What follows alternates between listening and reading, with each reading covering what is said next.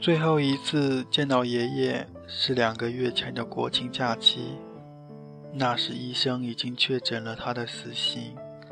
我把原本出游的计划取消，回到家乡。医院病房里的一切都是白色，雪白的窗帘，雪白的墙壁，雪白的被子，雪白的床单。爷爷本来所剩无几的头发被剃光了。眉毛稀稀疏疏的，只剩下三两根。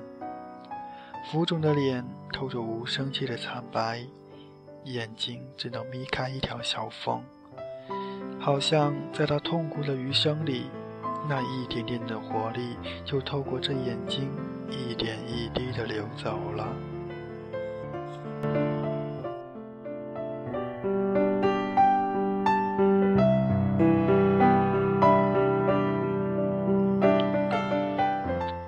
到我的声音，他艰难地看了我一眼，喊着我的名字。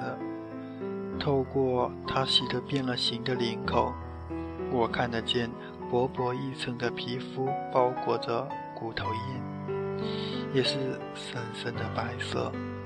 他缓缓地说：“一个人在外面生活，觉得累了就回来吧，一家人都在这里。”我犹豫了一下，没说话。他又说：“年轻时多出去闯荡一下也好。”喝了几口汤，他觉得累了，闭上眼睛，躺了下去。我走到病房门前，准备离开时，他颤颤巍巍地用胳膊撑起身体，举起右手跟我挥了挥手，说：“你要坚持下去。”我也会坚持下去的。我说：“爷爷，你好好休息，要加油。”窗外漏进来的阳光白得刺眼，而他脸上的笑容像是一个解读不完的成语，细细长长的，包含了那么多的意义。从医院出来之后，我哭了。在出租车上悄悄地抹眼泪。如果知道那是最后一次见面，我会仔仔细细的再多看看他，不至于如今在遇到无法解决的难题时，想起他说的要坚持下去，眼前浮现的只是白色的光影和苍老的声线。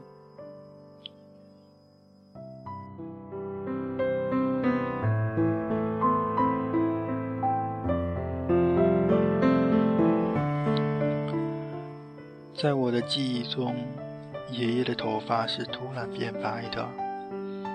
那时我在读小学，刚刚退休的他要戒烟，抽了几十年的烟突然停掉，一个月间，他黑色的头发全部变成了雪白，那样他看起来更像一个老爷爷了。初退休的空白生活对于他来说太过无聊。他既不像别的退休老人一样喜欢跳广场舞，也不喜欢下棋和打牌，更没有兴致带着马扎出去和其他的老人在阴凉下闲聊八卦。于是他到报社订了数份报纸，每天的早上和晚上。邮递员都把报箱塞得满满的。他从早饭之后就在阳台一边晒太阳，一边读报。下午午觉之后又是读报时间，直到吃晚饭，一日一日的过去，阳台的储物空间迅速被旧报纸填满。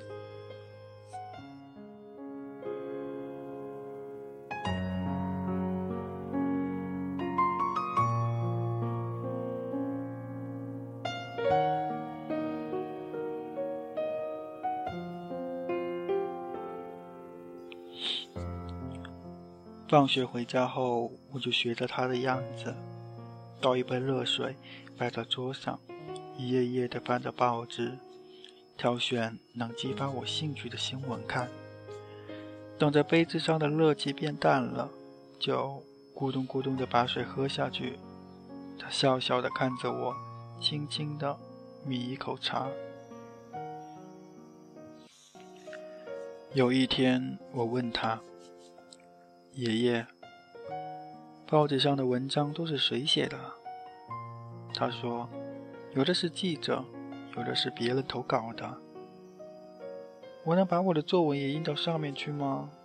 我兴奋地问。他说：“可以的。”随后就把电话拨了过去，询问报社的地址和邮编。第二天，他就买回来一个信封和邮票。我把自己最骄傲的一篇作文认认真真的卷写在稿纸上，塞进信封里。爷爷牵着我的手去往离家最近的邮局，我蹦蹦跳跳的想要走得快一些，他被我拽得有些踉跄。那是我第一次学着如何寄一封信，把邮编和地址填在什么地方。把邮票贴在什么样的位置？那也是我第一次学着把自己的梦想包装起来，用什么样的方式让自己离梦想更近一些的地方。后来，那篇作文被发表在一份报纸的学生天地的版面里。我和爷爷买了三份报纸用来留念。他对我笑着说。要继续努力，不要骄傲哦。又一个阳光耀眼的周末，这次爷爷和蹦蹦跳跳的我是去邮局兑换汇款的。他不帮忙，只陪在一边，看看我在汇款单上写着扭扭歪歪的字，把身份证号码抄写上去。那是我第一次收获了人生中不起眼的小成就。他就那样安静地看着我，目睹着我步履蹒跚的长长。自那之后，我的名字和文章常常出现在报纸中。我开始学着一个人拿着汇款单到邮局取汇款。回来时，笑嘻嘻地告诉他，我又多赚了二十元。他只是微微笑着不说话。之后，偶然一次才听到邻居跟我说，他孙子很会写文章的。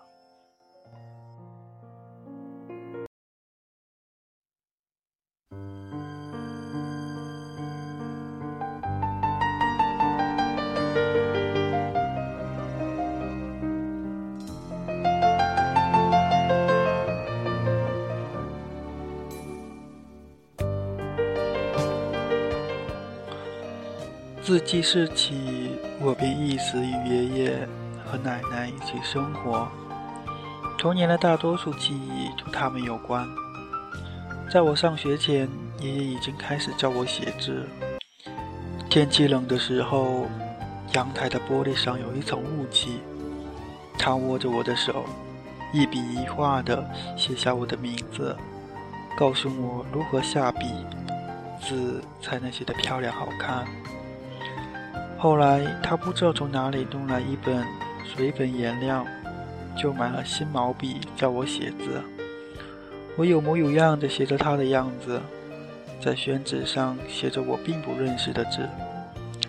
上小学时第一次考试，我语文考了一百分。爷爷买了一套童话故事送给我做奖励，他在第一页里用钢笔提了字。直到现在，我都把那套书留在书架上。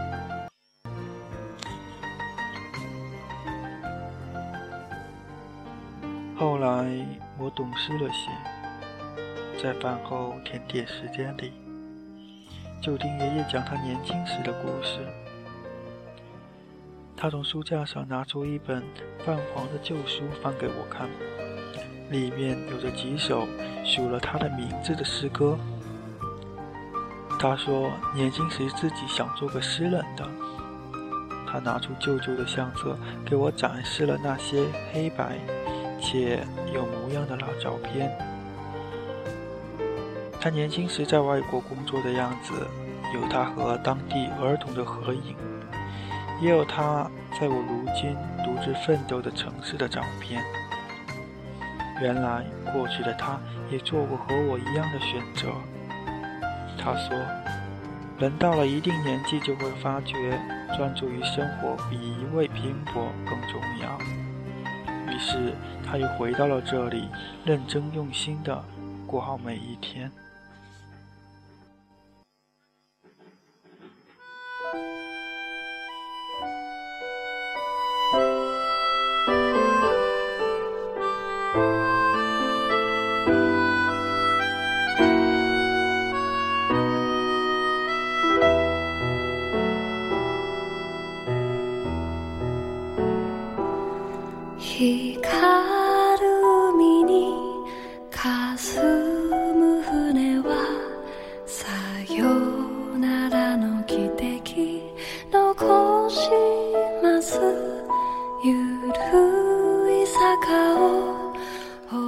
现在，爷爷的鼓励和微笑，变成了我记忆里的一道光亮，闪耀在我工作中挫败沮丧的角落里，通宵加班后回家的路上，想要在我艰难地面对一个又一个新的困境，我深夜里孤独无助的片刻，我抹掉眼泪，重新来过的决心里。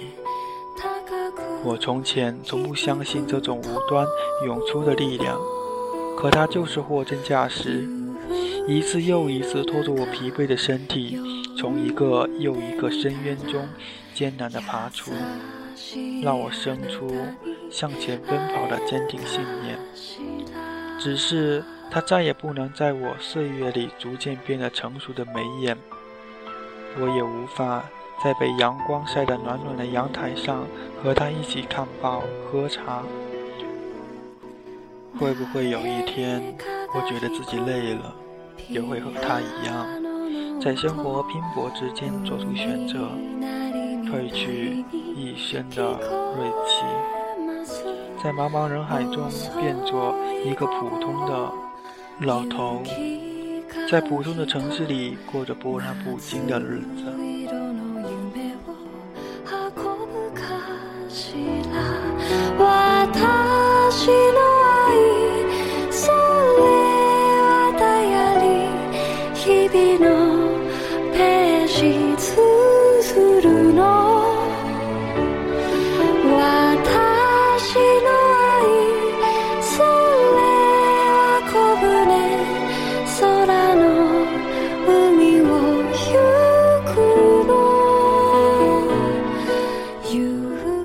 好想问问他，怎么舍得这个让人心动的斑斓世界？怎么舍得让人憧憬的美好未来？可如今，他的天堂很安静，有音乐，有诗和光亮。只是通往梦想的最后一段路，我要独自的走下去了。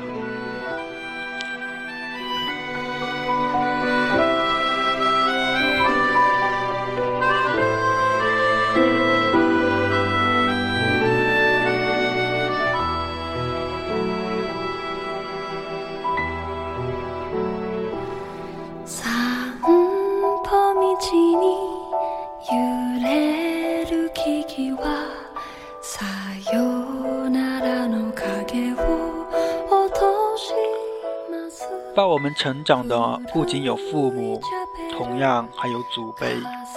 他们的爱是“但凡你要，只有我有”的深沉。他们的教导是在时光里磨练出的极光片羽。愿每一个我们都能在青春的路上不负成长，不负爱。这里是半边海电台，欢迎你的收听。本篇文章叫做《他给的拥抱舔过梦想》。